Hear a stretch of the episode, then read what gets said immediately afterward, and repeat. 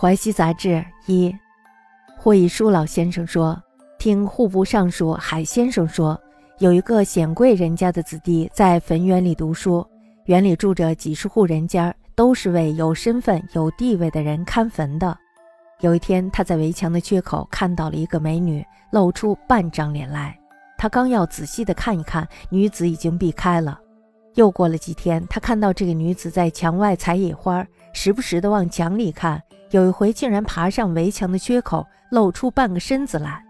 他以为这是美女对他有意思，觉得倒有点值得魂牵梦绕、思念的意思。但是呢，他转念一想，这儿住的都是粗俗的人，不应该有这么漂亮的风姿。而且呢，这里的女人都是布衣金钗，不应该只有这样一个女子浓妆艳抹。于是呢，就疑心是狐鬼。所以呢，女子虽然眉目传情。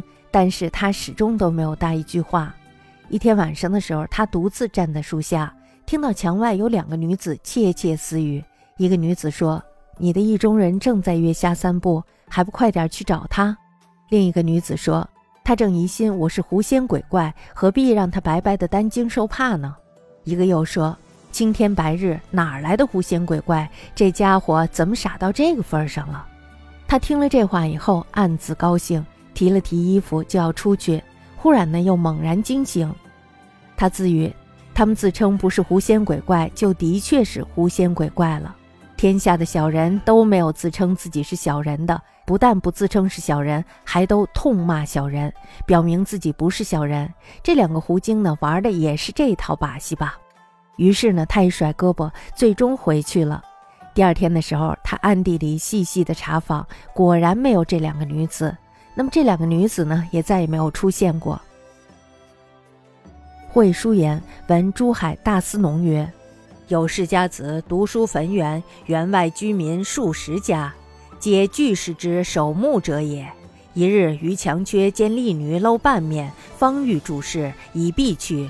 约数日，见于墙外采野花，时时凝地望墙内，或竟登墙缺露其半身，以为东家之魁宋玉也，颇盈梦想。而思念居此地者皆粗才，不应有此艳之。又所见皆精部，不应此女独靓妆，故虽流目送盼，而未通一词。一夕独立树下，闻墙外二女私语，一女曰。如意中人方不悦，何不救之？一女曰：“彼我为狐鬼，何必徒使惊怖？”一女又曰：“青天白日，安有狐鬼？